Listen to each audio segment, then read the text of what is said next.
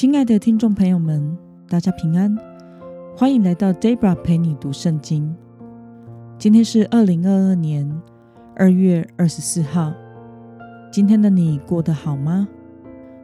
生活中总有高山低谷，如人饮水，冷暖自知。但上帝仍然掌管明天。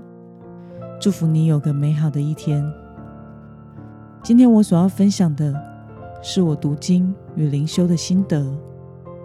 我所使用的灵修材料是每日活水。今天的主题是导致信心崩溃的小小私欲。今天的经文在约书亚记第十六章一到十节。我所使用的圣经版本是和合本修订版。那么，我们就先来读圣经喽。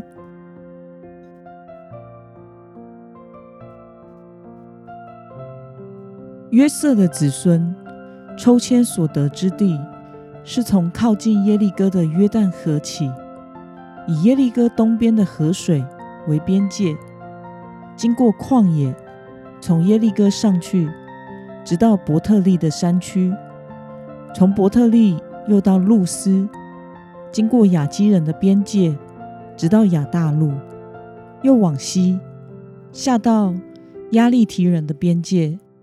到夏伯和伦的边界，到基色，直通到海为止。约瑟的儿子马拿西、以法莲得了地业。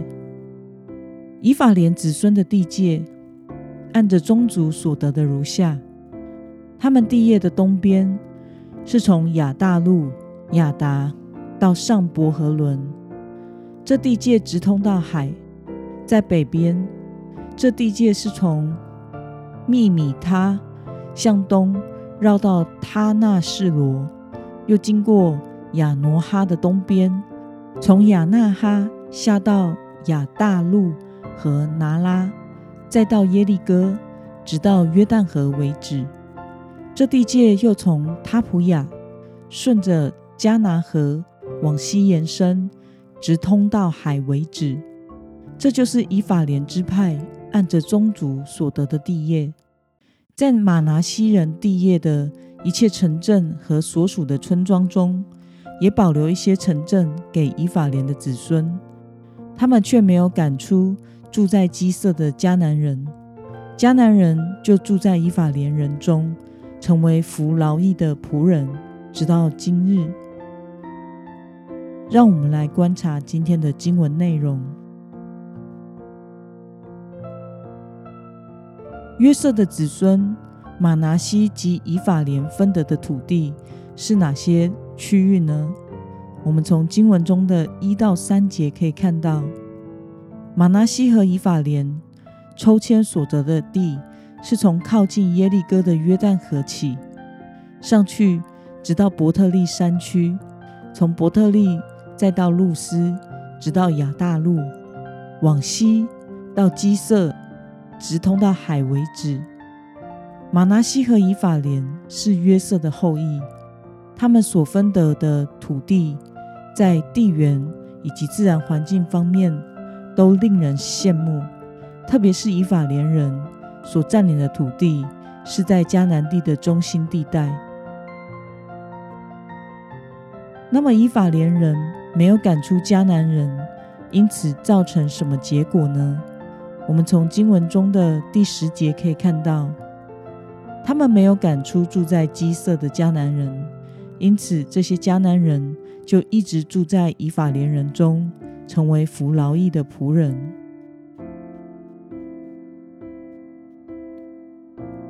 让我们思考与默想，以法莲人没有赶出迦南人的事情，有什么特别的含义吗？上帝在圣经的生命记二十章十六到十八节曾经这样说：“但是这些民族的城镇，就是耶和华你神所赐给你的产业，其中凡有气息的，一个都不可存留。你要照耶和华你神所吩咐的，将这些赫人、亚摩利人、迦南人、比利洗人、希瑞人。”耶布斯人全部灭绝，免得他们教导你们去行一切可憎恶的事，就是他们向自己神明所行的，使你们得罪耶和华你们的神。因此，以法莲人因为想要拥有可以使唤做苦差事的奴仆，而留下了迦南人的行为，是违背了神的话语命令，并且谋取私利的罪。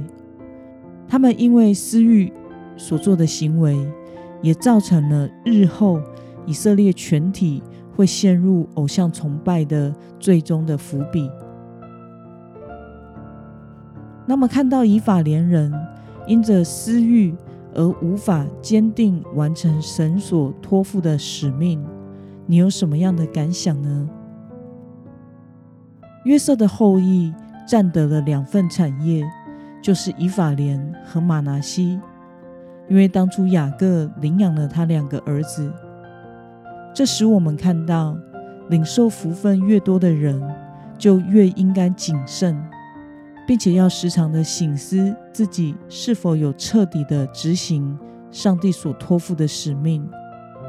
这个原则也适用于现代教会的我们。拥有越多恩赐，或是拥有越多权力和资源的人，就越要在每一件服饰和决策的事上保持警醒，不能因为小事上而大意，而导致无法挽回的局面。过去，Debra 曾经经历很成功的施工经验，也有经历过最后很失败的结局。为什么一个蒙神祝福而开启的合唱，却会经历很残破的结局呢？醒思同整原因，就是在某些事情的决策和处理上，我很大意的按着自己的本性、自己天然人较为舒适的方式去处理。